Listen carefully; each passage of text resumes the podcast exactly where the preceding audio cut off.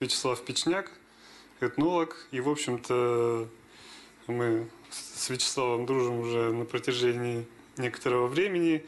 И в рамках проекта в том числе, потому что мы со Славой сделали даже несколько таких совместных экспедиций к старообрядцам. Он исследователь старообрядческого костюма и непосредственный участник старообрядческого процесса. Вот. Я думаю, что он об этом расскажет подробно и интересно, поэтому передаю слово. Да, спасибо, Федор. О, как громко. Весьма да непривычно мне сидеть вот в кресле. Да, обычно стоять за кафедрой куда привычнее, но тем не менее. Да, огромная благодарность, собственно, Ельцин-центру и Федору. Очень, так сказать, для меня не знаю кому как, а для меня почетно э, что-то говорить в Ельцин-центре, потому что это хорошая площадка. Хотя в комментариях там уже заранее писали, чего, старообрядчество Ельцин-центр, да никогда в жизни и так далее. Хотя, не знаю, хорошая площадка для выставок и лекций, почему нет. А у нас сегодня, да, такой проект, который получился в рамках перекрестия сразу нескольких проектов. Это и Федора выставка «Право веры», да, и в рамках которых проходит наша лекция, и в том числе и э, грантовый проект э, Уральского фольклорного объединения «Фолк Толк», э, эстетика Урала в 21 веке, двоеточие «Народный костюм», и цифровое общество называется у нас. Поэтому вот в рамках него мы читаем э, лекции. Да, этот проект поддержан как раз э, президентским фондом культурных инициатив. Так что у нас сейчас прям целый, целый, целый клондайк. Вот. Э, про, про себя, да, я немножко расскажу. Действительно, дело в том, что интерес к костюму возник, может быть, лет сколько, не знаю. Вот Светлана Наильна здесь сидит. Сколько, сколько лет назад Да нет, я имею в виду костюмом именно конкретным стали заниматься. Ну, лет, может быть, семь, не знаю, где-то так. А, и получилось так, что как-то действительно подали идею, что вот у нас как раз э, в нашей общине бабушки что-то мне рассказывали, рассказывали, а потом говорит, а что ты самое, а что ты как бы спрашиваешь что все? Ты ж кто ты там, ученый? Напиши книгу уже, и как бы польза будет хотя бы, что просто так с тобой разговаривать. А, ну, я и написал, что да, в семнадцатом году как раз Центр традиционной культуры Среднего Урала выпускает книгу «Традиционная одежда староверов Урала». Вот. В тираже ее сейчас уже нет, да, только в электронном виде она осталась. А, но вот что-то из материалов сегодня мы увидим. Да, что это за материалы будет и о чем мы сегодня будем говорить? Здесь материалы в основном представлены из музеев, либо из частных коллекций. Что такое частная коллекция? Это просто сундук у кого-то остался с вещами. Приходит Вячеслав Александрович, просит у бабушки слезно показать вещи какие-нибудь, и вот бабушка достает, и вот мы фотку. Вот, в частности, Федор был свидетелем этого процесса, как мы в одной из деревень в Шалинском районе как раз-таки достали шикарный зеленый э, парчевый косоклинник и быстро соорудили фон и сфотографировали его. Да. Ну и там еще что-то пару маленных мы сфоткали, да? Что-то такое, Федь. Там хорошая такая поездка у нас получилась. Вот, и потом до сих пор там местные вспоминают. Приезжали, один в шароварах, другой с фотоаппаратом. Кто эти люди? Ну, понятно, кто. Общие знакомые быстро говорят, что, говорит, Платонова был? Как ты узнал? Да, вот рассказывали. Приезжали двое. Один в шароварах, другой с фотоаппаратом. А, и это материалы собраны вот как раз в поле либо в музейных коллекциях они на данный момент хранятся, и та информация, которая будет, которую я буду говорить, да, она собрана, собственно, тоже в таких же вещах, в том числе это исторический корпус исторических источников описательных. Сегодня процитируем здесь Никиту Савича Попова, который составил в 1900, 1813 году хозяйственное описание Пермской губернии. Конечно, он не обошел стороной вопрос традиционного костюма. Вот, э, да, костюм в реалиях и стереотипах. Почему? Потому что, вот как мы выяснили, вот даже э, перед лекцией стереотипов действительно много. И будем говорить в том числе и об эволюции, о том, как э, выглядел исторический костюм да, в конце XIX века э, и каким он стал сейчас. Мы, у нас будет такая постоянная перекличка туда-сюда. Исторический контекст, современность, исторический контекст, современность. Важно понимать, что, как и любая традиция, тради э, маленькая, да, традиционный костюм это целая система. Это как язык, в котором есть свои слова, буквы, сказуемые, подлежащие, предложения и прочее, прочее. И эту систему надо уметь понимать. Старообрядческий костюм здесь представляет интерес в чем? В том, что э, это как раз яркий пример того, как вот у нас очень много споров, а что такое народная культура, это язычество или не язычество. А вот старообрядческий костюм вот как раз отвечает на этот вопрос, потому что он показывает, как религия э, коррелируется с народной культурой. Э, потому что очень много религиозных кодов, о которых мы сегодня будем говорить.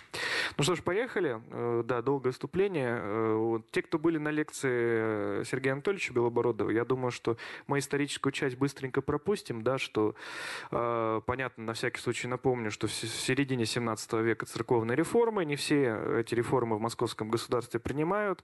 Те, кто не принимает, становятся такими аутсайдерами, да, то есть вне закона, Old Believers Outlaw. И э, формируется на разных окраинах э, московского государства, и, в общем-то, это, эти окраины становятся центрами формирования старобрических согласий. Да, здесь, кстати говоря, картина художника Кузнецова «Божьи люди» называется, которая была им написана по воспоминаниям посещения Маленного дома на семи старобрядцев в Шалинском районе в поселке Сылва. Вот. Э, так что вот есть чем нам похвастаться. Я еще долго смотрел на эту картину, думаю, да что так на нас-то похоже? Потом, когда историю картины почитал, а, так это Силва, ну понятно. Подручник-то прям вон наш из девяти частей состоит. Старобрядческие согласия, да, то есть это такая условная схема, опять же, э, поповцы без поповцы, понятно, что у кого есть священники, у кого нет священников, нет священников по разным причинам, либо это вот э, Федосеевщина, да, и все, что с ней связано, и Поморское согласие, и Филипповцы, Спасовцы, так или иначе, которые тяготеют концепции духовного антихриста, он уже пришел в духовном виде, и часовенное согласие, это самое распространенное исторически было согласие на территории Среднего Урала, э, и сейчас сейчас, собственно, тоже имеет место, в общем-то, в некоторых местах проявляться, даже в Ельцин-центре. Э, и Да. И, э, соответственно, стали так называемые николаевские беспоповцы, да, потому что в эпоху Николая I лишились беглых священников и перешли к беспоповским практикам. Поэтому, в общем-то, их обычно где-то посередине помещают. У Сергея Анатольевича есть хорошая схема такая. Вот, собственно, схема распространения старобряческих согласий, она достаточно старая и не совсем отражает реальность. Э, вот.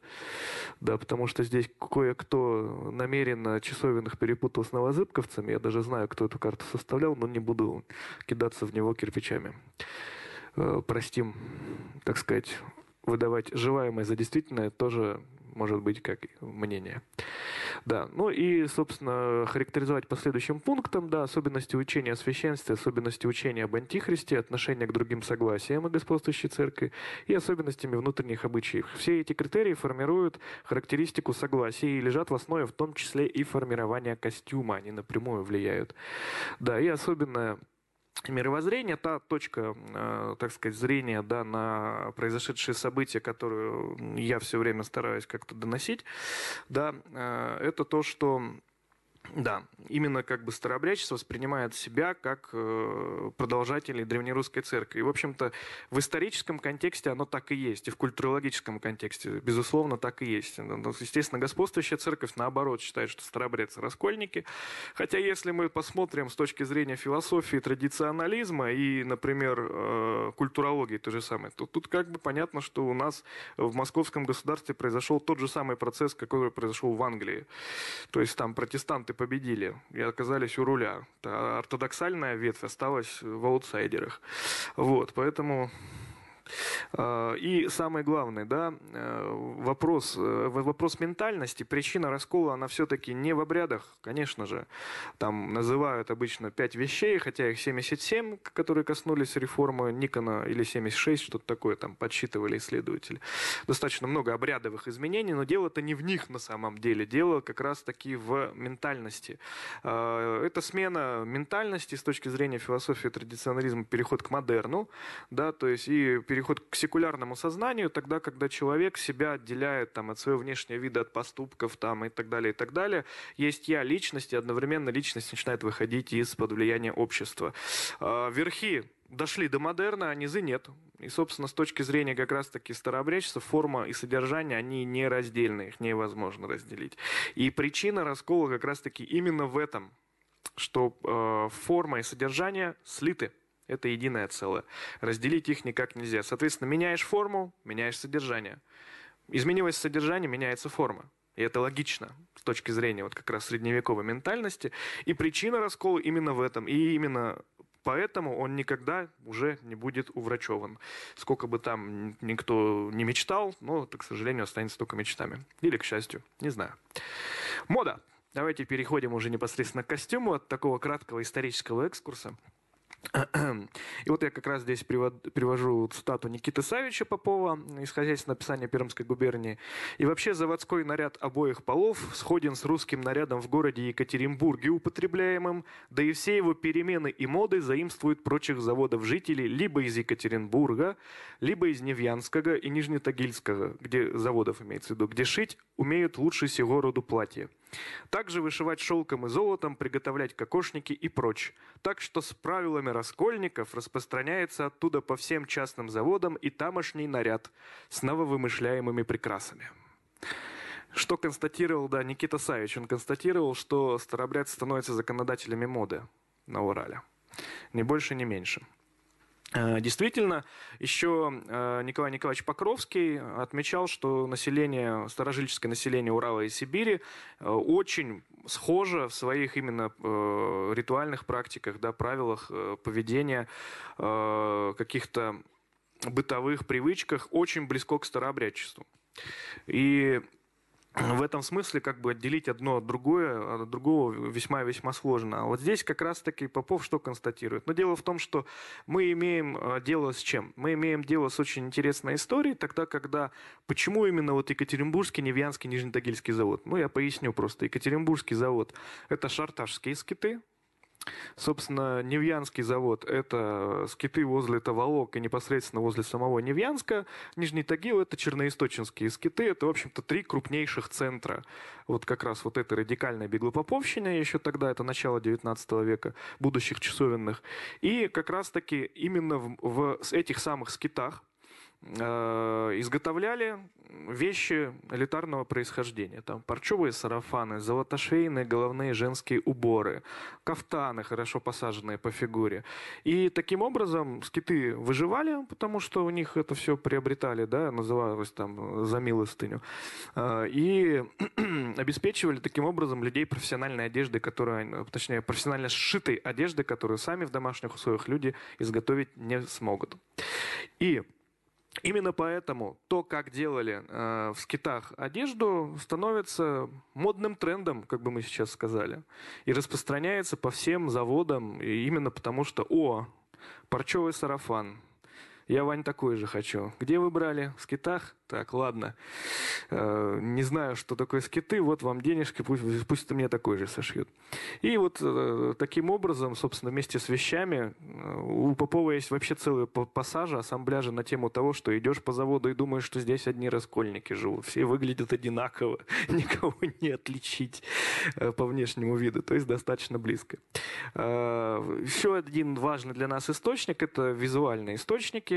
Прежде всего, нам повезло, потому что на тагильских заводах жили крепостные наши художники. Это, собственно, Худояров, вот чья фрагмент картины «Гуляние на Лисьей горе» вы сейчас можете лицезреть.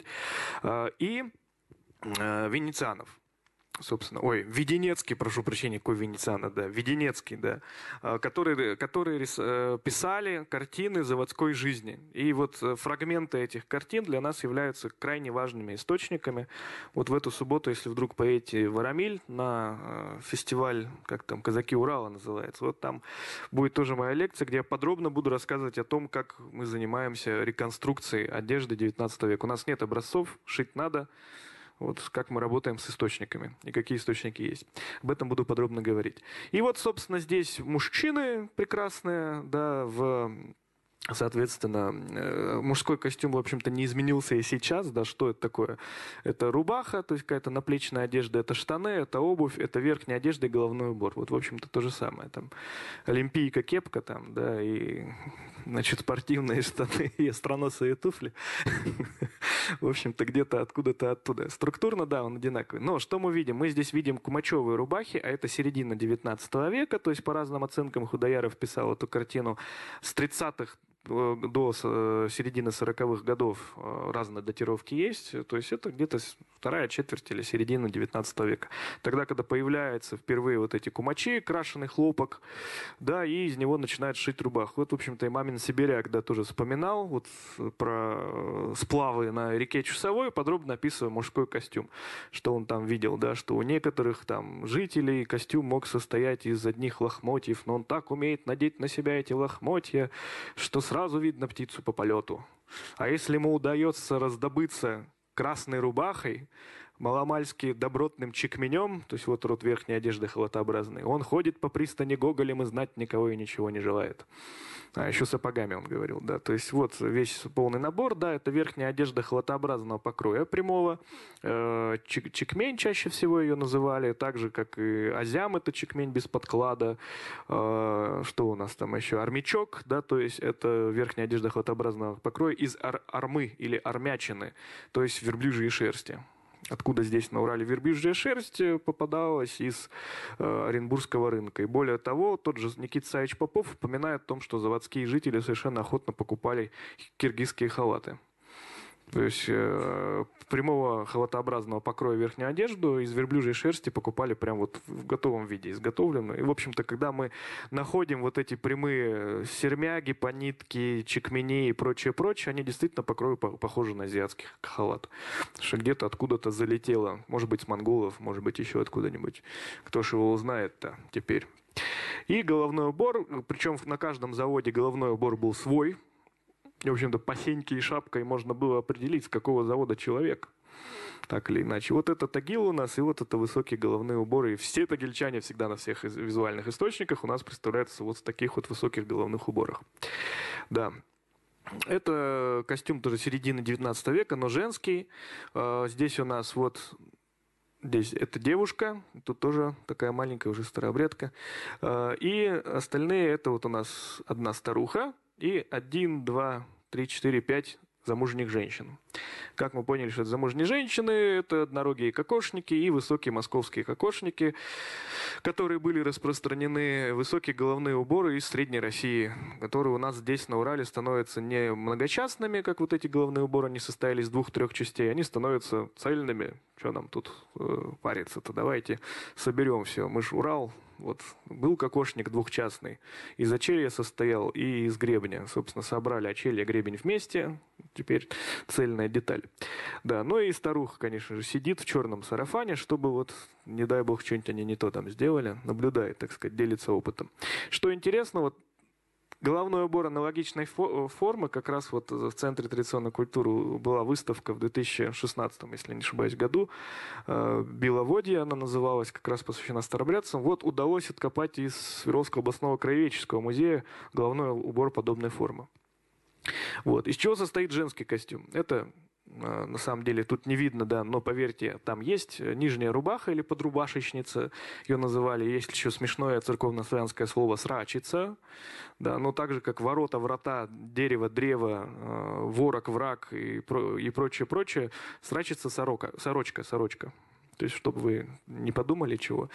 Вот. Э, это, естественно, огромное количество нижних юбок, желательно три. Здесь мы переходим к важной теме. Это э, числовая символика в костюме. На мой взгляд, явление достаточно позднее, но тем не менее. Вот для исследователя и вообще для понимания костюма крайне важно. Э, иерархия костюма, выраженная в том числе и в числовой символике, это очень такая классная вещь. То есть по количеству три Точно так же, как мы, возвращаясь назад, мужчины, да, то есть тройка, что это такое? Это нижняя рубаха, верхняя рубаха, верхняя одежда. Три должно быть свой. Или рубаха, пояс, верхняя одежда. И также и у женщин, собственно, да, обязательно под сарафаном три юбки, Вот, да, и даже есть забавная история, как сейчас помню. Опять в, в наши дни вернемся. Когда появляется нижнее белье, когда, в общем-то, нижние юбки это и есть нижнее белье, да, и, в общем-то, не носили, потому что все, что продевается в ноги, это мужская поясная одежда. Когда появляется нижнее белье в виде плавок, да, в общем-то, старухи на Урале, вот в Советском Союзе, имею в виду, стали называть это штанами. И вот я общался с бабушками, которые такой, с таким удивлением и немножко с такой обидой вспоминали про то, что их выгоняли из часовни, если они приходили в штанах. Прям подходили бабушки, говорят, так, в штанах Иди сними не стой здесь в штанах. Видишь, ты чего выдумала? Да, и говорит, смотрим, одна вышла, другая вышла, зашла, третья вышла, зашла. Вот. Ну и вот как-то я не стал, конечно, спрашивать, а сейчас признали? Нет? Интересно. А, вот, тем не менее. Э, и уже сверху на все это великолепие надевается верхняя рубаха и сарафан. Сарафан у нас косоклинный, и, собственно, он появляется в 20-е годы 19 века как форма сарафана. До этого э, у нас есть прекрасный образец в Российском этнографическом музее, он хранится э, рубежа 18-19 веков комплекс косоклинным сарафаном. Э, ой, не, с косоклином, прошу прощения, сарафан фересь. Это архаичный вид сарафана, большой привет из 17 века. Глухой сарафан, то есть просто перекидной и сложными рукавами. То есть, потому что некогда сарафан был мужской верхней одеждой, потом стал женской верхней одеждой, потом превратился, собственно, в сарафан. А вот это уже иной тип сарафана, это лямошники, так называемые, то есть которые не глухие, которые с э, отшивными лямками. И вот для среднего Урала он становится таким брендом, фишкой, до сих пор используется как маленная одежда. Э, о видах косоклинников поговорим чуть позже. А вот вторая эволюционная ветка от этой ферези произошли так называемые сарафаны горбачи или горбуны. Про них тоже поговорим. Э, традиционная одежда. Функции ее каковы? Э, это как обрядовая, то есть моленная, да, именно в моленные, в часовне, в церкви старообрядцы надевают вот как раз одежду старинного покроя. Где-то она претерпевает изменения по, по, по принципу упрощения. Например, косоклинный сарафан, несмотря на то, что его называют косоклинником, теперь уже сшивается из трех точек ткани без клинов а форма та же самая остается. Ну, что так проще. Появляются у нас широкие ткани, 150 там, сантиметров шириной.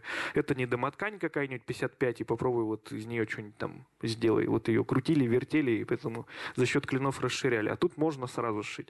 Как бытовая, и действительно, например, в некоторых местах, как то Южный Алтай, например, или Зауралье, Курганская область, до сих пор есть деревни, где вот, как в Заурале называется, двоедание, да, когда мы ездили в экспедиции, спрашивали, как, как где здесь у вас двоедание? Есть один двоедан, и того доедам говорят. То есть двоедание, почему это наше чисто локальное, причем зауральское наименование старообрядцев, потому что при Петре Первом облагали старообрядцев подушной податью, как раз собор 1000 723 года на Ирюме, это за Урале, современная Курганская область, постановил, что властям не противится платить двойную подушную подать чтобы оставили в покое. с тех пор, собственно, в Заурале двоедание. Ну да, приснапоминаемый Денис Пересторонин, когда приезжал сюда в гости на Урал, он говорит, так, стоп, подождите, у вас что, тут двоеданными до сих пор называют? Я говорю, ну да, так отменили же при Екатерине двойное, потому что вот отменить-то отменили. А вот языковая память в этом смысле и, соответственно, конфессиональные такие названия, они остались до сих пор. И, в общем-то, даже забавные случаи в Курганской области уже имеются. Приезжаешь в деревню, говоришь, у вас здесь старообрядцы есть? Нет, никогда не было старообрядцев. А двоедание? Так пф, у нас тут все двоедания. То есть это как уже на, на, название такое, э, даже забавное. И как часть культуры престижа. Особенно это ярко проявлено вот как раз у американских старообрядцев. Часть из них как раз переезжает в Харбин из-за Уралья. А, потом они э, из Харбина после китайской революции попадают части в Австралию, а части в штат Орегон, Северная Америка, и штат Орегон 70-й год 20 века переезжают в Уругвай, Бразилию, Парагвай, Аргентину. Вот, да, ну вот сейчас вы увидите там парочку. Замечательный пейзаж. Русская женщина в сарафане собирает кокосы с пальмы. Прекрасно. Или не кокосы, не знаю, плоды какие-то. Сейчас они переезжают все сюда. У них это очень ярко проявлено. Вот присылают фотографии, общаемся с зарубежными. Там у них, значит, на свадьбе. Все в сарафанах, но одного тона, например. Или мужики в косоворотках, но одного тона, к примеру. В общем-то, да.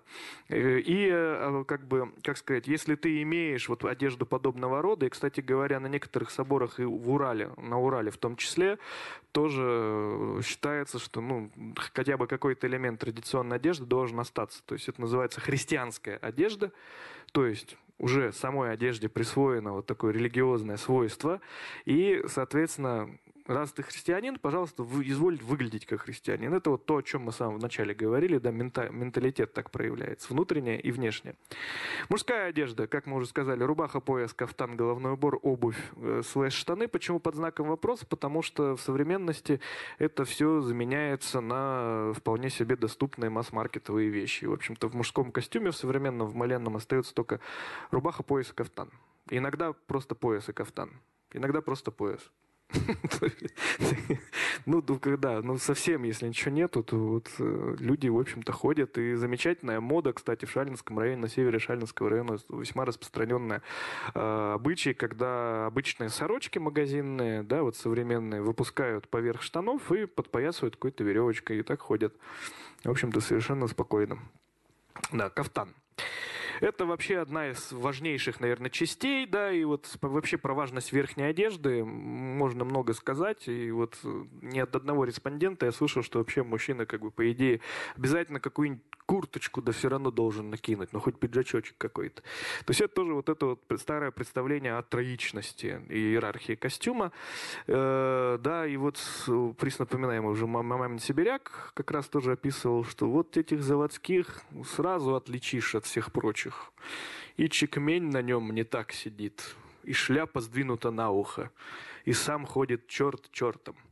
То есть важность верхней одежды, показать, что она есть, и, в принципе, язык чекменя, вот на Урале-то можно отдельную делать лекцию, у нас будет целый ролик про чекмень, по гранту, кстати говоря, так что все потом посмотрите, чем он у нас являлся. А кафтан – это у нас э, уже более профессионально сшитая одежда, это не холотообразная, она посажена по фигуре, и э, двух видов имеют они место, это цельнокроенные и отрезные по талии.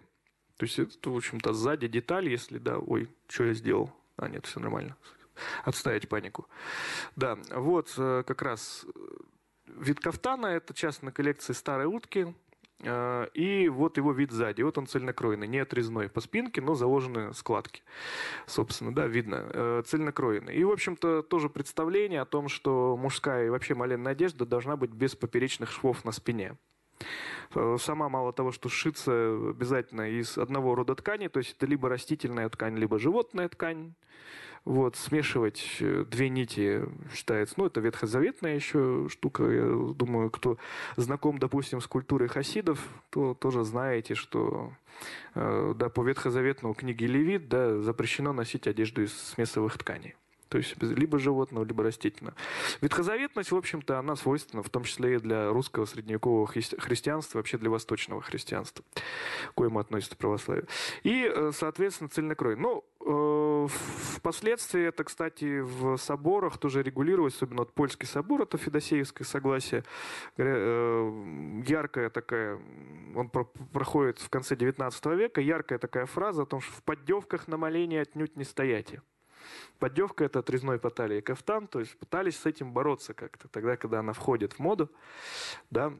Вот еще один прекраснейший образец – это двубортный маленный кафтан из э, Невьянского музея.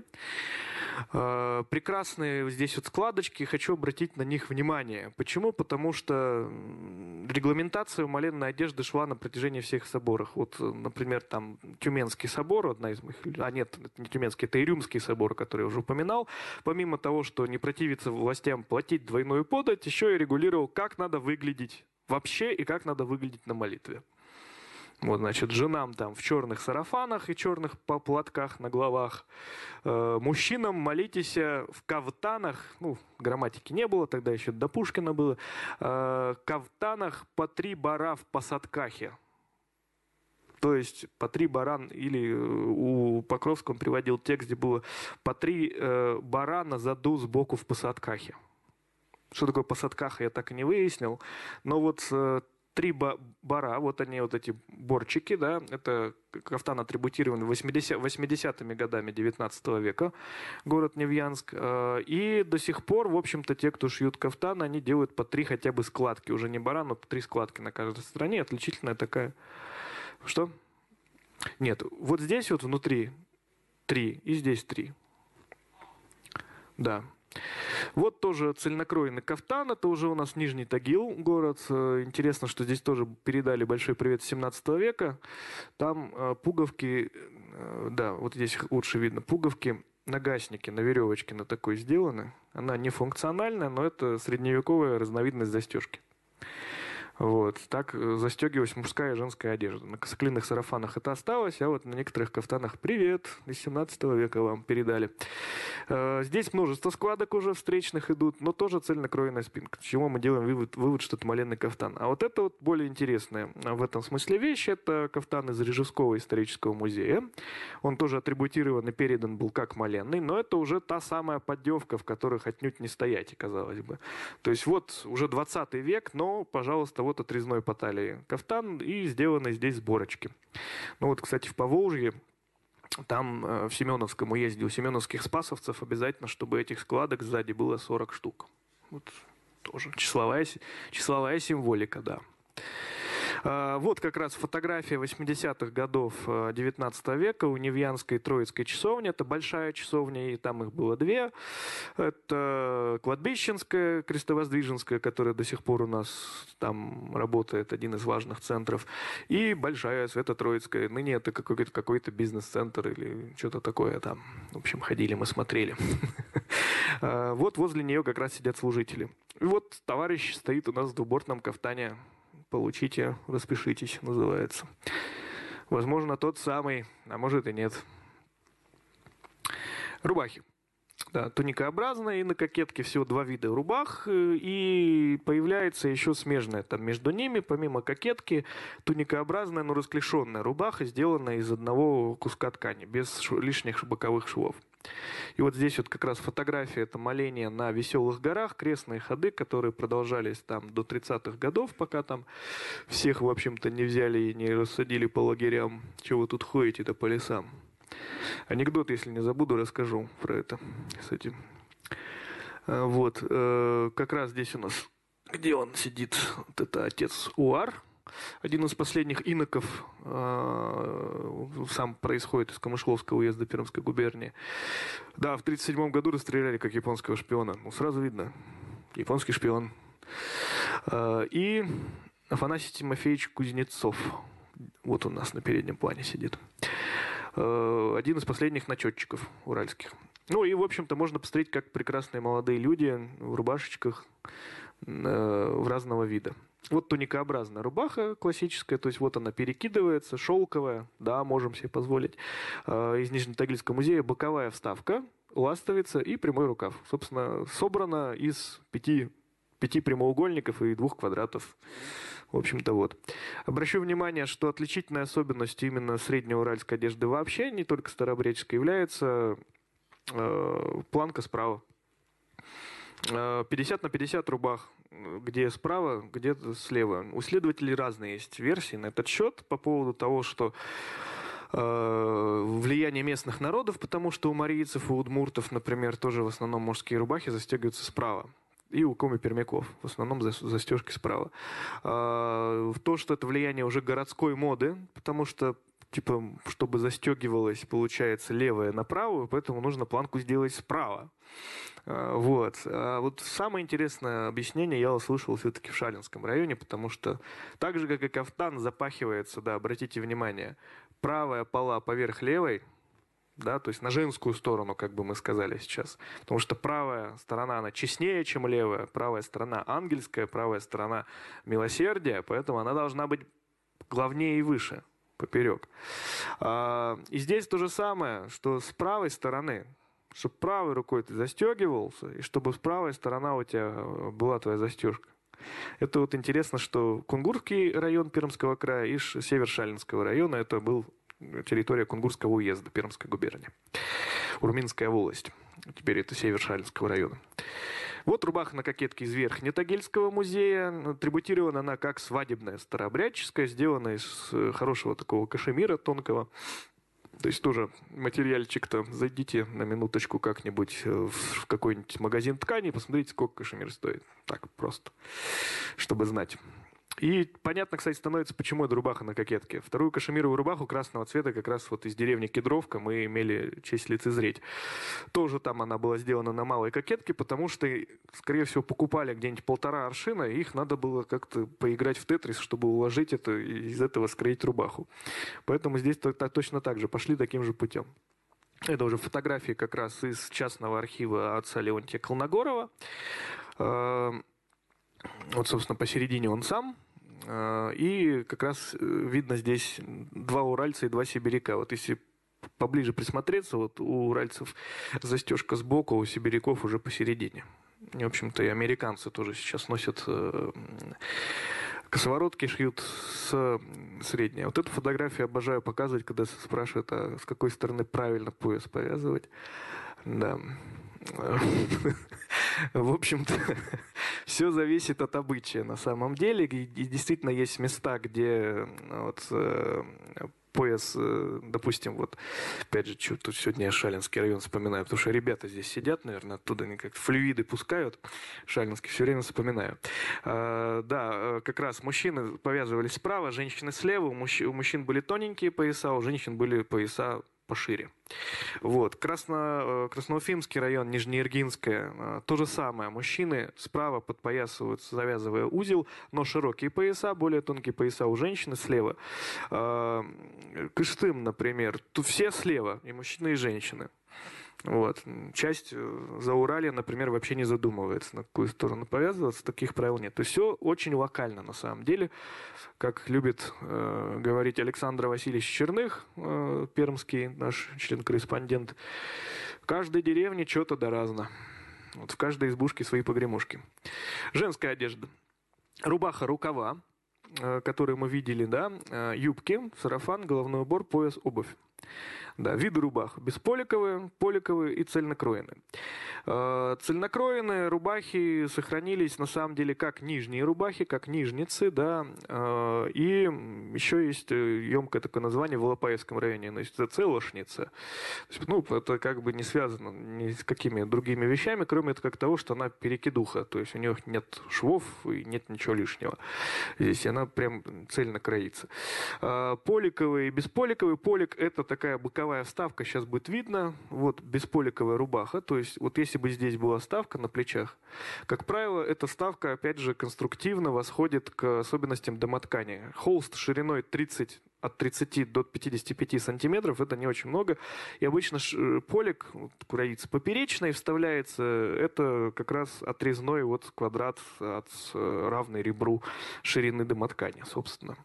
А когда появляется ткань, которая можно позволить ее уложить все трапеции, то есть более широкая, покупная, тогда у нас меняется крой и появляется без поликовой рубахи. Зачем нам нужен полик? Просто взяли, собрали сборочку и сделали. Вот эту рубаху люблю демонстрировать, потому что из 25 исследуемых рубах на 24 кружева, а вот на этой вышивка.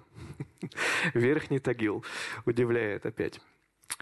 Да, вот еще одна рубаха из Ньюянского музея. Вот как раз здесь кружева. И видно, что э, вот это у нас бесполиковая рубаха, да, тоже. Сборочка вокруг шеи и воротничок стоечка еще появляется. И еще один вид рубахи, да, это такая как раз, кстати, фотография сделана в селе Платоново Шалинского района. А, это уже современный вид рубах, он кроится как раз тоже потому, что появляются вот эти простынные ткани, их легко сложить поперек, то есть обратите внимание, вот эта сложенная поперек ткань, к ней пришивается еще а, одна часть. И то есть вот эти рукава, они цельные, то есть вдоль идут, и просто нужно прорезать. И появляется такой крой. Он появляется в 20 веке. Очень простой, кстати говоря. Если вообще позволяет ширина полотна, то просто краят в крест вот так вот и сшивают по бокам. Сгибают и сшивают по бокам. Вообще замечательно. Просто все гениальное просто. Виды сарафанов. Косоклинные, многоклинные, четырехклинные, горбачи-тельмошники. Здесь у нас э, специально проложили нитку, да, чтобы показать, вот это в раскладке лежит маленный косоклинный сарафан из верхнего тагила. И вот они клины. Один, два. И с другой стороны точно так же. Это четырехклинник, самый распространенный вид косоклинного сарафана, который теперь, в общем-то, и он, он и остался. Ну, вот я вот знаю швей, которые вот этот клин просто делают не, невидимым, сразу его в точку вшивают, вот таким образом, просто по прямой получается, по солнышку. И остается только вот один вот этот клин. Вот так удобнее. Ну, тоже крой меняется.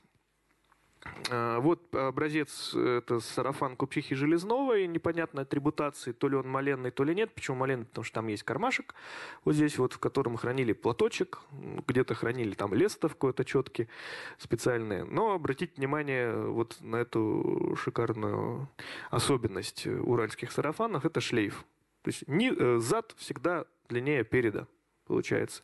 И даже более того, ну, просто сделан из шикарной парчи, которая по плотности можно сравнить с ковром, наверное, вот, э, настенным, вот этим вот, да, он весит сарафан там 3 с чем-то килограмма, да, как в нем ходили, я не знаю, как кольчуга какая-нибудь, но тем не менее. А если он маленный, то как еще желез... это, земные поклоны делали, вот кардио-то какое у купчихи Железновой было.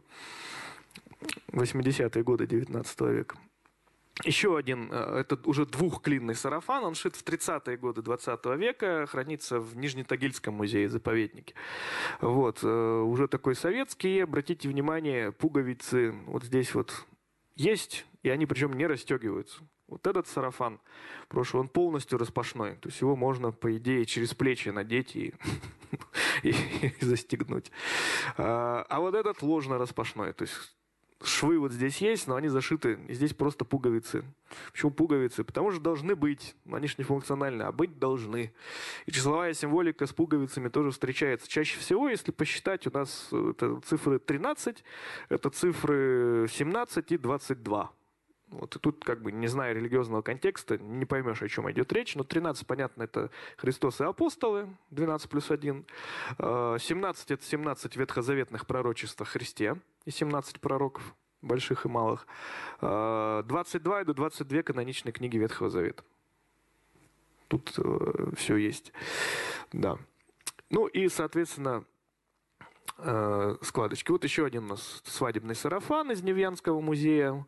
Полностью комплекс, что, кстати, редко. Его так и передали, то есть и рукава, и сарафан, и пояс, все вот оно оттуда. Э, пояс шикарнейшей работы с металлическими нитями вставленными, явно его ткали в скитах. То есть там работа просто шикарная. Шелковые нитки с металлическими в перемешку. Вот. Стоил он как дом в деревне, мне кажется, без электричества. Вот, они часто стоят, вот шелковые пояса, то если вручную заказывать, это можно представить, сколько сейчас стоит. Тогда-то еще, еще дороже. Вот. И э, удивительная особенность именно у этого сарафана – это щетка. Да. Работники Российского этнографического музея, работая в фондах Невьянского и Тагильского музеев, говорили, о боже мой, это щетка, мы ее увидели наконец-то, столько мы про нее читали и увидели на уральских сарафанах. Да, очень часто сейчас бабулечки делают проще, они просто покупают ковролин, немножко его распускают и пришивают с той стороны. Для чего она нужна? Технически она нужна для того, чтобы предотвращать подол от вытирания. Но вот еще я записывал пару таких пассажиков бабушек, которые объясняли, что это еще не только от вытирания, это чтобы тебя нечистый на молитве не отвлекал. Это мы загнули, чтобы, э, чтобы показать, что это такое. Вот она как выглядит снаружи. Вот. То есть она пришивается изнутри. И вот здесь ворс. Вот он выглядит снаружи. Как это?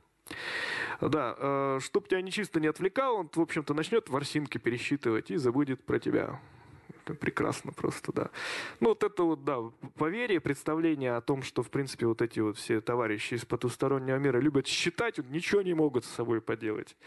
То им, значит, рису кинуть, чтобы он все рисинки просчитал, да, и до, там, до рассвета, то еще что-нибудь. В общем, это в быличках довольно часто встречается, что там какой-нибудь вурдалак приходит, там, точнее, покойник заложный, мертвец живой, с зубами огромными, и вот вокруг там, значит, эти пшенку вокруг избы разбрасывает. И вот он стоит считает.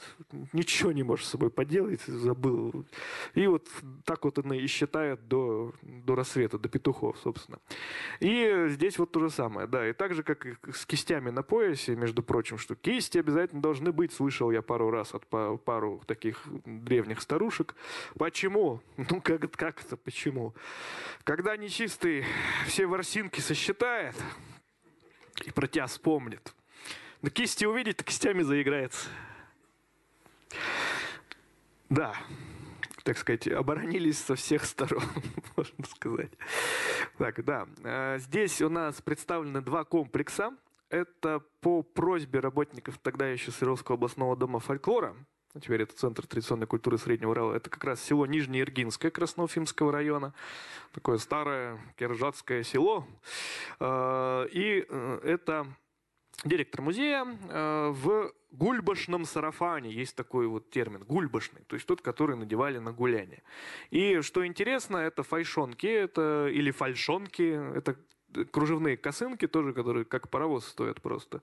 Очень богато, дорого-богато. Входят в обиход старообрядцев в начале 20 века. И вот эти вот штофники, да, то есть сарафаны косоклина, сделанные из штофа, не подпоясывались. Ну, зачем их подпоясывать? Они и так стоят. Ну, как ковер плотностью, потому что. И в таком виде, в общем-то, ходили. И там бабулечки даже вспоминали, что вот придем в смоление, значит, косоклинники скинем, гульбышные, типа, наденем, пойдем гулять.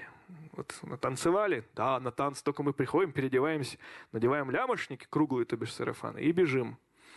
Вот мама нам говорила, только в воскресенье собирайтесь, другие дни не надо. Все, праздник. И слева, о, справа точнее, это моленный комплекс из села Нижний Таволги Невьянского района. В общем-то, как там э, собирались. А, это у нас схемы, чтобы было понятно, что такое горбачи или горбуны, вот они, да, и тельмошники. А, собственно, это эволюционная ветка от сарафана ферези.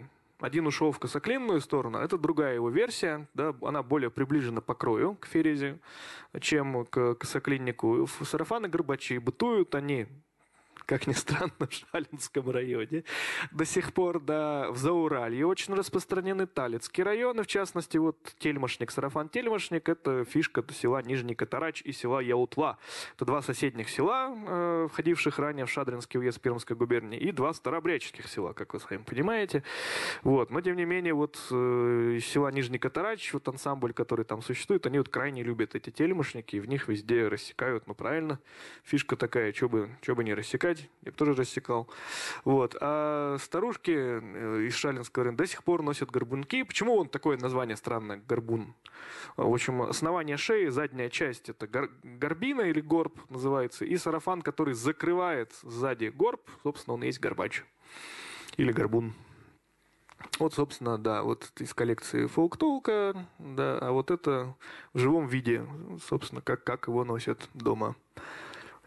Чудом удалось сделать фотографию. Головные уборы. Значит, дореволюционный период – это девичьи повязки или повлеки. Их упоминают даже в э, соборных постановлениях. Девицам шали цветные повлеки. На головах имейте. Что такое павлики? Повязки. Кокошники, вот мы их уже видели на картине Худоярова, шашмуры или шамшуры, в разных местах по-разному произносят, сороки. В современности шашмуры, сороки. А, вот как раз представлена у нас сорока из села Нижний Катарач. Почему сорока? А потому что с хвостом. Была бы без хвоста, была бы шамшура собственно, все, что с хвостом, это сорок. И здесь, говоря о женском головном уборе, важно сказать, что здесь, опять же, у нас эта троичность присутствует. Вообще, в идеале это чин, то есть э, головной убор, который по факту волосник, когда же замужняя женщина выходит замуж, ей заплетают две косы, косы особым образом укладываются, есть три способа, как укладываются эти косы. Закрепляются они волосником, это такой головной убор, так, где он показан? Вот он, да. А, вот этот, собственно, волосник. Э, его вот скругляют и вот таким образом надевают. Еще его называют 12-апостольником. Потому что там вышивается, если вы увидите вот такие вот поперечные строчки, вот они как раз имеют чис- чисто смысловое значение.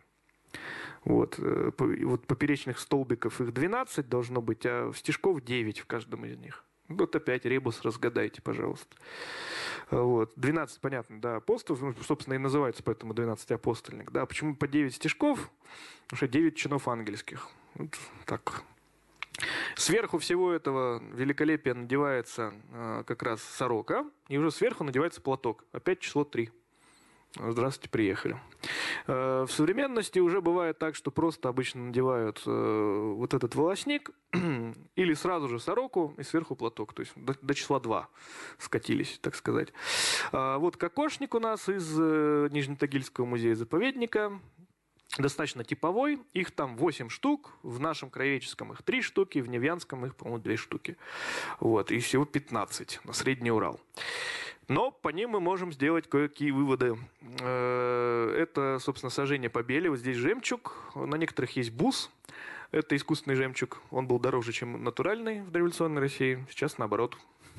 Потому что натурального стало меньше, да, а покупного, фабричного больше. Тогда было наоборот. Ну и, конечно, вышитое золотом затыльная часть. Почему бы нет? Вот весит тоже убивать можно такими. Э, девичья повязка именно 19 века на два хаза. Хаз – это один шаг э, вот, вот этого позумента. И вот на нем как раз делать сожжение побели. Один из вариантов. Вот как выглядит, собственно, вот тот, одна из разновидностей вот этой шашмуры или волосника или 12 апостольника с надетой сверху сорокой. То есть вот еще сверху должен быть платок. Так это все выглядит. Ну и вот здесь тоже можно заметить, что сзади сорока это у нас вот Таволгинский комплекс из Таволок. Э, и пару слов о, о платках, да, и о том, как, собственно, их принято закалывать. Но молитву всегда в распуск. Это уральский такой обычай, то есть просто закалывается булавкой под подбородком. И есть много способов э, закалывания. Это на кромку, как вот здесь вот, да, и вот на фотографии 71 года то же самое. Видно, что у девиц здесь на кромку, так, чтобы оставалось домиком да, таким вот клювиком, видите, да? И вот здесь вот, и вот здесь вот видно. Вот это 2005 год, вот это 71 год. Никакой разницы. Да. А, а можно на уголок. Вот как, собственно, на вот этой фотографии, это, по-моему, у нас что у нас, 20, да, 22 год, тоже с веселых гор. Вот на уголок. То есть, когда складывается пополам, еще пополам, и вот закалывается почушкой. Очень много иногда спорят, как же правильно. Вот, в общем-то, как в каком месте принято, так и правильно на самом деле. У Мельникова-Печорского на эту тему вообще целая фантазия есть вот в его замечательных лесах и на горах, и в очерках Поповщины, где он, значит, пишет, дай бог памяти, что он там пишет, «Одна коса и платок на кромку. Это незамужняя девица. Значит, э, головной убор и платок на кромку – это молодуха, то есть не рожавшая, вышедшая только что замуж. Платок на уголок и головной убор – это баба, то есть родившая, вышедшая замуж. Значит, разведенная, которая не хочет выходить замуж, замуж одна коса и платок на уголок. Разведенная, которая хочет выходить замуж, платок на кромку и одна коса. Теперь забудьте все, что я сейчас сказал, потому что непонятно, где это Мельников Печорский взял. На самом деле все проще, все зависит от местности. Пояса. Пояс играет важнейшую роль, да, вот здесь это тоже из частной коллекции из э, Нижнего Тагила. Э, среди староверов это граница, функциональная вещь и религиозный маркер. То есть, как я уже говорил, ну вот если вообще никакой одежды нет, то пояс или веревочка какая-нибудь. Э, чаще всего распространены в технике ткачества на топках, да, и остаются, конечно, еще и браны, особенно это Зауралье, особенно это крестьянские районы, вот типа Рижевского, Лопаевского, и плетеные навилки, но они уж только в музее их остались, самый архаичный э, для косоклинных сарафанов. Вот здесь как раз э, тканый на топках. Как правило, какие-то надписи там были. Вот надписи забавных макароны, потому что читать не умели, что-то надо выткать. Вот писали макароны. Вот такая смотрю, он не невеста-то грамотная, берем. Да, ну таких забавных случаев много. И до дарственных надписей, типа «Взвейся, сизый голубок», «Полети там что-то далеко», «Отнесись и поясок», там «Милые сношеньки». Вот, например, то есть такие вот, это вот про тещу и зятя, и про, значит, невестку и свекровь. А вот видите, какие вот пояса друг другу дарили. Есть такие надписи. Милые сношеньки. И вот имя, фамилия, отчество. До текстов псалмов, молитв и прочего-прочего. Вот два прекрасных образца. Снизу это из Первоуральская частная коллекция. Вот из сундука достали. А Это Невьянский музей. Вот это как раз тоже прекрасный образец. Шелковый пояс со светильным кресту, крест-хранитель всей вселенной. Э, явно сделанный в скитах, потому что работа очень тонкая. И стоит тоже как крыло от самолета, наверное. А вот теперь вопрос для вас. Мы приближаемся к концу. Как вы думаете, вот вы уже все знаете, да? Вот смотрите справа, да? Что у нас здесь? Ну, горбунчик, да? Да, вот косовороточка, все понятно. Бранный пояс. Теперь вопрос, где сделана фотография? В Чили. в Перу. ну, почти угадали. Это штат Орегон. Да. Ну и вот, а как обещал, да, прекрасный пейзаж, русская женщина собирает с пальмы какие-то фрукты, в общем, да. Э, вышивает это очень интересно на полотенцах туканчиков, это вот такие вот птицы с длинными клювами, да, вот русский традиционный орнамент, тукан. А, а справа вот ну, в... нет. Почему? В Орегоне достаточно тепло. У тебя, тебя там Вашингтон, Орегон, они похожи на Урал по климату, в принципе. Вот. Э, потому что мы, когда с ними созваниваемся, они так показывают, и говорят, вы что, здесь? Я говорю, нет, мы не здесь. Я говорю, а вот, а вот как у нас, как у вас. Говорит, ну у вас говорит, только говорит, этих сосен нету, там какие-то уникальные, уникальные ели растут, э, высоченные, забыл в честь какого-то индейского племени названо. Я говорю, да, у нас таких нет, зато у нас кедры есть. Нет, это секвойя, это понятно, это реликтовая флора или что там, фауна, там, флора. Реликтов, реликтовые леса еще там с доисторических времен, динозавров помнящие остались. Ели, именно ели, которые там высоченные, 150 метров высоту, там тоже здоровенные какие-то, забыл. Именно вот в Орегоне они растут. Вот, единственное отличие только. А, и вот справа как раз фотография, это сарафан Таличка, так называемый, который придумали вот староверы Америки. Это рубаха, сразу сшитая сарафаном. Почему нет? вот, вот такой вот возможность. Ну и да, вот э, благодарю за внимание. И вот я люблю показывать эту фотографию. Это штат Орегон. Меня спрашивают про значение орнаментов часто. Я очень люблю показывать именно эту фотографию. Это 2018 год, свадьба староверов в Орегоне. Вот, значит, вот пивко, э, это Джек Хаммер, брюлок пивоварня, брюдок точнее, шотландская. Э, и бранный пояс. И что интересно, обратите внимание на орнамент. Что, что вышито на, на традиционной мужской рубахе русской? Значок Супермена. Да. Почему бы нет? Это к вопросу об орнаментике. Она действительно функциональна, потому что я изображаю то, что люблю, как правило. Люблю Супермена. Вот попросил маму вышить себе Супермена. Почему нет? Мультик мой любимый. Вот.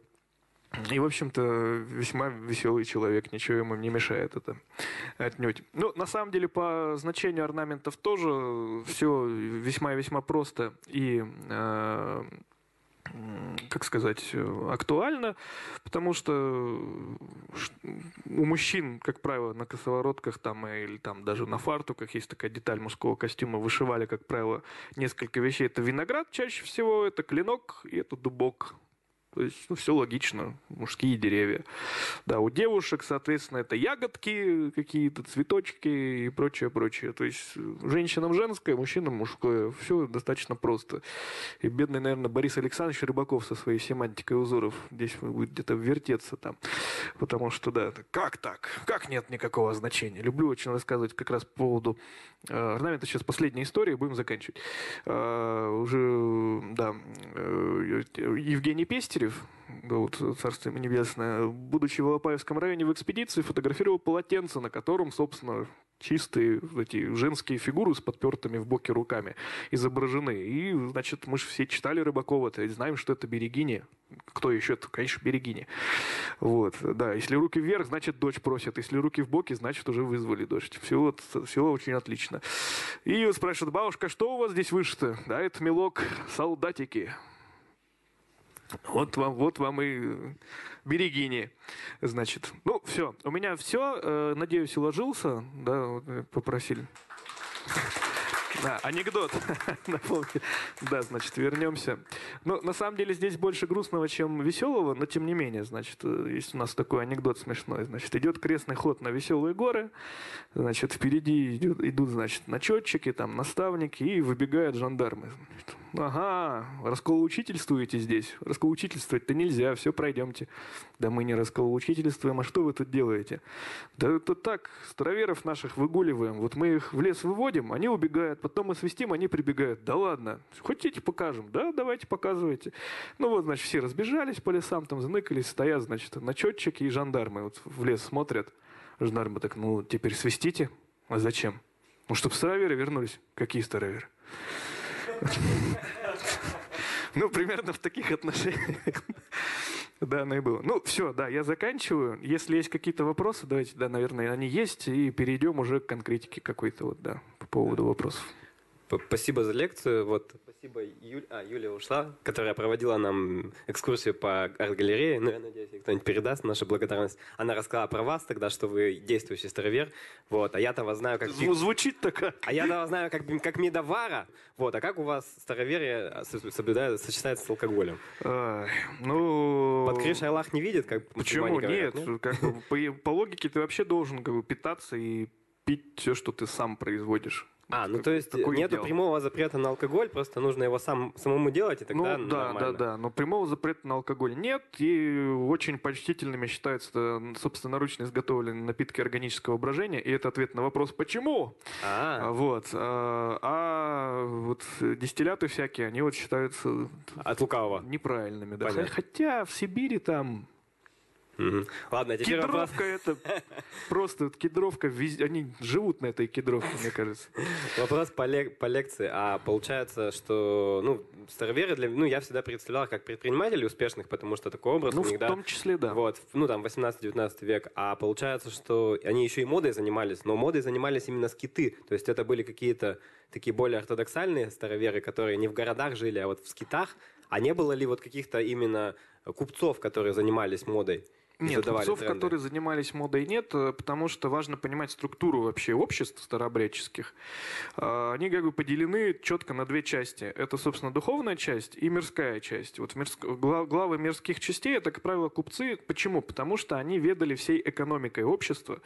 И первый капитал у старообрядческих купцов, откуда они появляются? Вся община им скидывает имущество, и это и есть капитал. И ты, пожалуйста, человек, как бы сделай так, чтобы этого стало больше, и мы сами себя смогли содержать. Чтобы это такой портфельный управляющий, можно сказать, да? Да, да, можно и так сказать. И вместе с тем купцы, как правило, являлись главами старообрядческих обществ. То есть это такие, э, как сказать, э, светские лидеры и были духовные лидеры. Конечно, модой никто не занимался. Важно понимать, что это не дизайнеры, которые сидят там, да, и скитницы, и вместо Иисусовой молитвы, так, а вот сейчас мы сюда клин добавим. Да, да, да, точно, давай. Нет, конечно, то есть они делали это не рефлексируя абсолютно. Это то, то... так получилось, что они стали... Так получилось, что они ста... были стали, да. стали законодателями, да. А поскольку на заводах, в принципе, здесь э, до конца 18 века жили одни староверы, фактически пока не начали из Средней России приезжать, там, ромадяне, калужане, туляки э, с Нижнего Новгорода стали приезжать. Э, и как раз они попадают вот в эту среду, и, естественно, они одевают шкуру и зубы тех зверей, которые здесь живут. И это очень логично. Фактор географической близости, он здесь играет большую роль, чем генетическая там происходит. Получается, что через одежду некоторая эндокринация происходила от других людей? Ну, есть... не совсем эндокринация. Она все-таки в идеологических-то частях стопорилась где-то, потому что в большинстве своем это были представители господствующей церкви, то есть с официальной церкви. Поэтому... А в одежде почему нет? Очень даже может быть красиво, красиво. Берем, берем. Почетно, почетно. Все, тут работают немножко а, ну, другие законы. То есть никогда не было, да, такого, что на Урале это было такой, ну, более распространенной религией, чем, чем вот, так ну, скажем... смотря в какой период. Mm. Обобщенно-то мы же не можем сказать. Ну, не знаю, там в пермский период вообще людей не было здесь. Ну, понятно. Староверы они, ну, тиранозавры как бы двумя, с двумя пальцами, да, ну, вот, может быть, староверы, да, поэтому там. Спасибо. Вот, э, поэтому, да, смотря в какой период. Если мы говорим про заводскую зону, там, 18 век до 80-х годов, безусловно, подавляющее большинство. Даже на картинах, э, господи, Венедиктова, Черноисточинский завод, 60-е годы, там вообще нет церкви. Ну, куда будет ходить-то? Староверы там живут, конечно. Вот. А вот уже с 18 конечно, разбавляется. Ну и статистика очень разная. Ревдинский завод, там 4 согласия существуют. То есть там 2,5 тысячи человек было э, на конец 19 века, из них 2000 староверы. Урмы, это волосной центр Кунгурского уезда. Э, значит, что-то население тысяч, сколько мы там смотрели, 1900 Из них 1500 староверы. То есть, ну, подавляющее большинство на самом деле. А где-то, вот, допустим, там, э, господи, Ласточкина, Камышловского района, по-моему, там наоборот, то есть староверы в меньшинстве были. И в некоторых э, селах Невьянского куста точно так же. Это вот смотря какой период, смотря какой населенный пункт. Так как в среднем по больнице, если сказать, ну вот может быть. А так... А, добрый вечер. А вот есть э, в настоящее время староверы, которые полностью отказались от одежды, даже от, даже от пояса? То есть те, кто считает, что как mm. ну, одежда не особо важна, можно хоть как быть одетым, главное внутренний мир. Ну, Такие случаи попадались? Есть, да, да, да. Секулярное и, сознание все-таки. Поэтому. И вопрос, вот, э, ну, примерно какая доля староверов, ну, с которым вы сталкивались, э, сохраняет элементы ну, христианской одежды и какая полностью отказалась. Угу. И какова доля в этой сохранившейся? Ну, как пример. Кто же считал тогда долю? Ну, это, это примерно... Ну, внешне, например. Там большинство, скажем, с поясами, без поясов. Нет, вот надо сказать, смотря где. Если мы говорим, допустим, про часовенных Урала, то в подавляющем большинстве, конечно, элементы и одежда, она остается. То есть за этим следят, и сама среда, она э, провоцирует, чтобы человек заботился тем, чтобы у него появилась такая одежда. Если мы говорим, например, про поморцев за Урале, например, там там тоже все хорошо с одеждой, но одно время там, допустим, вот в городе Кургане, в Маленной, там вместо маленной одежды использовали вот халаты техничек. Потому что похоже, темных цветов с карманами, доступные, похоже на косоклиники и похоже на кафтаны. Берем, берем. Вот, э, в принципе, тоже. А, но элементы все равно остаются в подавляющем большинстве. А вот э, как раз люди, которые ну, отказываются и считают это ненужным, да, что моя одежда это косоворотка из Зары, например, да, ой, рубашка, сорочка из Зары. Вот это моя маленная одежда будет.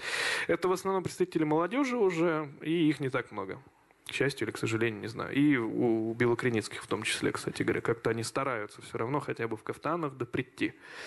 Вот. И это еще зависит от правил. То есть если среда стимулирует, поощряет, когда человек в одежде, там все прекрасно. Если среда не поощряет, то есть не стимулирует, так ровно относится, ну, люди как так или иначе отказываются. Там, например, в некоторых приходах у поморцев, к примеру, там э, клерошане только одеты в маленную одежду, а прихожане стоят в обычных самых вот э, одеждах, как вот они повседневности ходят. Вот. Э, у белокреницких тоже на клира спускают только в кафтане, хотя большинство стоят и на молитве тоже в кафтанах. То есть это везде по-разному. Вот. Но в целом и общем, конечно, среда стимулирует и поощряет. Алексей, спасибо большое за лекцию. А скажите, а в принципе сейчас э, кто-то шьет, ну то есть если получается, что люди все еще в этом ходят, то есть те, кто это, это шьют. шьет. Да, и есть те, кто это продают, и это происходит, в том числе в Екатеринбурге это происходит. В том числе и в Екатеринбурге это происходит. Это очень хороший вопрос, потому что действительно спрос на таких людей э, крайне велик, ну, потому что их мало. А те, кто могут шить хорошо, их еще меньше. Вот это происходит в основном сарафанном радио. Через своих все знают, кто шьет, и просто приходят, встают в очередь. Вот на Дальнем Востоке там вообще шикарно. Там семья одна шьет, и вот к ним обращаются, у них там заказы расписаны. Там, и так далее. Можете там какой-нибудь образец своей одежды там прислать шить? Да, через три месяца сошьем очередь дойдет до тебя, сейчас мы тебя запишем. Вот. Э, продолжают шить, собственно, маленную одежду и в скитах. Это река Дубчес, приток Енисея, где, собственно, есть, да. Э, есть, э, я сам находил людей, которые, вот, значит, они шьют, потому что у них шила мама, мама научила бабушка, бабушка училась там в скитах где-нибудь шить. Вот. Такие семьи тоже существуют. Вот, и их иногда даже приходится заставлять шить, чтобы они шили, чтобы ремесло не терялось, чтобы они как бы это все передавалось дальше, и в том числе и стимулировать заказами. Вот, поэтому, да. А так, в принципе, люди, конечно, есть. Вот, и мы даже тут недавно обнаружили, что староста в Симонятах тоже швея. Шьет, пошивает потихоньку. Призналась. Спасибо. неплохо шьет.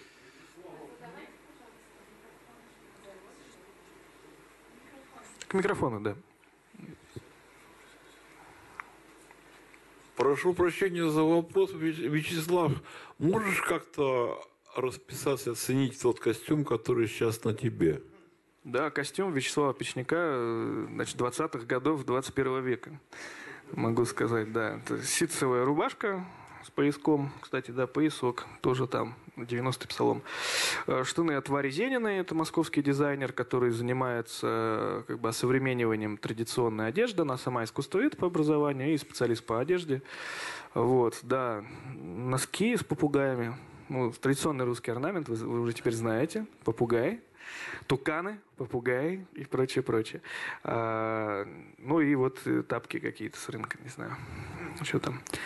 Вот так в целом и общем как бы архитектонически, архитектонически, то есть по форме своей внешней, да, он упирается вот куда-то вот, куда-то вот туда, вот этот вот образ, да, вот куда-то сюда, куда-то. А по крою это немножко другое все, конечно. То есть оно уже более современное. В частности, рубаху мне шили по моим выкроек, по моим дизайнерским решениям, так скажем. Вот. А можете рассказать поподробнее про пояс и почему он так важен? Ну, может быть, я не уловила, но что вот вы говорили, что он единственный, как бы сохраняется как важнейший элемент. И вот интересно, как так сложилось и что он значит. Ну, это вообще не только старообрядческое, это общерусский вообще кон- контекст. Еще когда сохранялась традиционная одежда, вот мы знаем выражение «распоясался». Почему? Потому что человек без пояса – это, в общем-то, не совсем человек. В принципе, любая традиционная культура считает, что человек, он всегда одет, должен быть одет. И поэтому всякие нечисть какая-то или какие-то леши, они выглядят либо э, с одеждой вывернутой наизнанку, либо без пояса, либо если это какая-нибудь ведьма или если это ставший покойник, то обязательно это женщина с распущенными волосами то есть без головного убора. То есть какой-то элемент отсутствует, либо вовсе раздеты, как и у русалки, например, бегают. Они раздеты, потому что они не из нашего мира, они не люди. Вот. А пояс здесь остается, э, во-первых, очень важное представление о человеческом теле. Тело делится на правую сторону и на левую сторону по вертикали. И по горизонтали оно делится на верхнюю, чистую часть, и нижнюю, поганую часть. То есть, и, соответственно, каким-то частям тела нельзя прикасаться правой рукой. Это, ну, это вообще воззрение как бы восточного христианства, на самом деле. Если мы посмотрим там Кормчи и на Маканона, мы там все это найдем э, вот эти правила. И они стали вот основой вот русского мировоззрения отношения к телу. А пояс – это граница между верхом и низом. Он их его разделяет. И одновременно с этим собирает. То есть узел, который мы на себе делаем, вот у Сцильма, там распространены длинные пояса, и они обязательно подпоясываются так, чтобы сзади и спереди перекрещался пояс. Чтобы и тут, и там крест был образовывался таким образом, так они подпоясываются. То есть пояс, он э, центральную роль вообще играет в русском костюме, прежде всего, как разделитель, как знак культуры, сверхкультуры такой, да, как бы человек Э, э, как бы человек человека в кубе просто такой. Вот, поэтому пояс. И, естественно, там, допустим, даже военнопленных, для того, чтобы их унизить, там, снимали пояса, вели их распоясанными, например. Это осталось до сих пор, да, вот в тюремной практике, но, правда, там забирают ремни и шнурки, чтобы человек не повесился. Но что-то такое осталось, что все вот веревки, все узлы развязать, чтобы человек себя чувствовал максимально не, некомфортно. Но есть в верхнем уфалее зафиксированные обычай, да, когда там мужчины во время кождения снимают пояс, чтобы как бы дым, Святой Дух попал под рубаху, и потом запоясывается. Это что-то зороастрийское. Зороастрийцы да, снимают пояс на молитву во время намаза, да, зороастрийского, и вот что-то такое из этой, из этой серии. Потом тут же подпоясывается, что интересно. Но это вот единственная точка. Во всех остальных случаях, конечно, пояс остается. Вот поэтому пояс очень важный, и один из элементов, который остается, потому что действительно не пускают, ну, как бы есть пояса, иди хоть пояс надень поверх свитера своего. Вот, и люди стоят стоят в свитерах, в поясах. в том числе. Это очень даже иногда забавно выглядит. Вот. Да, еще нательный пояс остается, да. То есть там вообще и поясов-то тоже три, по идее, должно быть. То есть нательный пояс, это веревочка, как правило, такая. А, это пояс, который на плечевой одежде, на рубахе, как правило, или на сарафане. И пояс на верхней одежде. Их тоже три. Вот. И получается вот такой целый мощный, мощный подпоясанный э, человек. Ну, вообще, на самом деле, очень любят, э, особенно вот наставники, старые дедушки, приводить в пример из Писания, да, что из псалмов, что там подпоясывай свои чресла и прочее, прочее. То есть, как бы, что пояс очень важный элемент в этом смысле. То есть, здесь и религиозно-философское осмысление, и бытовое осмысление, и вот такое вот, э, как бы, мистическое осмысление вот христианской антропологии вообще. Вот почему пояс важен.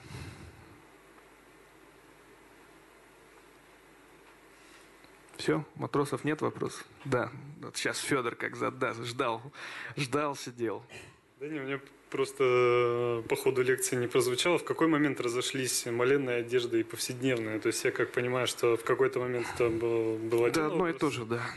да, и в какой момент начали использовать маленную одежду отдельно от повседневной. Хороший Это первый вопрос. Угу. Второй, отличается ли костюм э, в зависимости от согласия.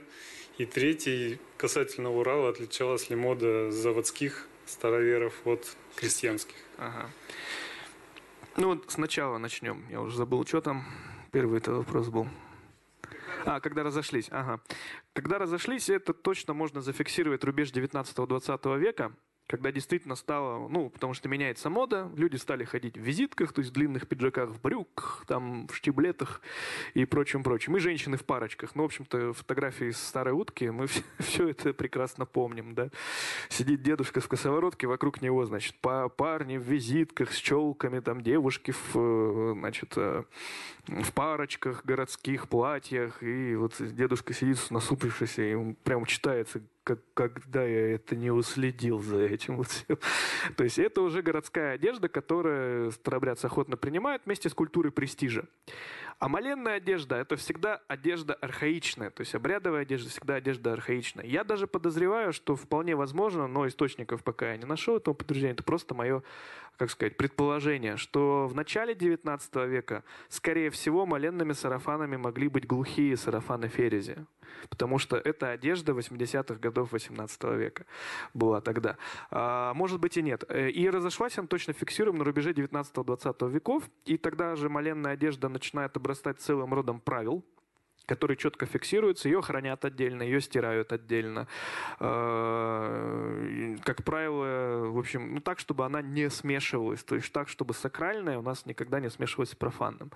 Вот. И описание как раз хода на Веселые горы 906-910 годов, да, крестного хода на Веселые горы, там один из журналистов, не помню его, фамилию, 1910 год, описал, что когда все вышли к поезду, было не узнать этих людей, потому что ни на ком не было кафтанов, все носят котелки, визитки и дипломаты. Дипломат – это разновидность пальто мужского. То есть вот и страстями идут уже щеголяют, то есть обычные городские жители.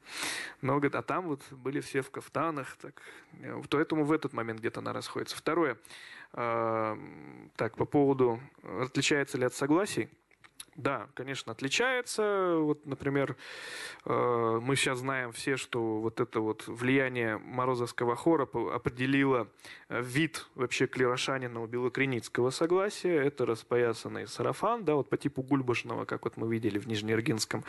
Это белый платочек, причем так, чтобы линия волос была видна, да. То есть это чисто вот такая фишка.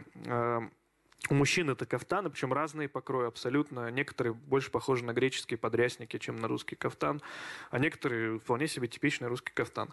А, у поморцев это, естественно, так называемые азиамы, то есть это отсылка к халатообразной одежде. Там основная цель – это скрыть силуэт, Поэтому женщины на молитву распоясываются и остаются в прямых сарафанах, и они по крою совершенно разные. Там есть и горбуны, есть и многосложные косоклинные сарафаны, вот. но обязательно распоясанный и длинный платок, чтобы полностью скрыть фигуру, столбик такой, чтобы стоял, не отвлекал. И у мужчин азиам тоже это халатообразная одежда, но она немножко изменилась по крою, потому что ее все равно там подкраивают под, плечи, под плечики, а, но тоже, чтобы скрыть силуэт. А, и, соответственно, часовенные, ну, про часовенных здесь вот большинство было сказано, там совершенно тоже, свое, то там обязательно подпоясывается. Так, и третий вопрос, что там а, да, заводская крестьянская. А, на самом деле, вот мы, как исследователи, для удобства разводим понятия заводчане и крестьяне. Но по факту мы не можем понять, кто из них был круче. Потому что крестьян, крестьяне с Урала, особенно среднего Урала, если мы там берем Поисетия или там э, долину реки Туры, вот, это очень зажиточное население. Вот. Во-первых. Во-вторых, э, все уральские заводы, вот Сергей Анатольевич рассказывал, не рассказывал, не знаю, кто был. Э, долгое время же господствовало мнение о том, что когда строились уральские заводы, сюда приезжали строить их с европейской части России. Он как раз вот э, откопал, что ничего подобного. Из Верхотурского уезда приезжали на все заводы. То есть вот эти вот крестьяне, сторожилы, они стали заводскими. И в процессе их общения друг с другом, завод – это полугород. Крестьяне тоже же не, не дурачки они смотрят, как городские-то ходят, и перенимают. Эти смотрят на этих, ух, что они себе позволяют, а мы круче можем. И начинается там. Единственное, что э, сильно отличаться стало, как фиксирует Рума, это один из путешественников по заводам Пермской губернии. Э, он путешествовал в конце 70-х, начале 80-х годов. Он отмечает, прям четко пишет про заводы, что здесь уже нет пестрединных рубах и косовороток. Все сплошь заменились сорочки, пиджаки и дипломаты. То есть э, переход к городской одежде как повседневному виду прошел у заводских раньше, чем у э, сельских. А по одежде и по костюму я особой разницы, вот особенно для 19 века, не вижу ее вообще, в принципе. И по крутости, ну, еще надо посмотреть, кто кого перещеголяет здесь, потому что вот это такой взаимный процесс, игра. Вот. И поскольку это очень э, генетически близкое по происхождению население, то, естественно, они были достаточно похожи. То есть прям черты вот такое вот, вот это вот заводское, вот это вот, э, значит, сельское мы не проведем до конца 19 века, когда заводчане полностью переодеваются в городской костюм. Вот. Все. Ну что ж, тогда всех благодарю. Надеюсь, было, э, да, если не интересно, то хотя бы познавательно.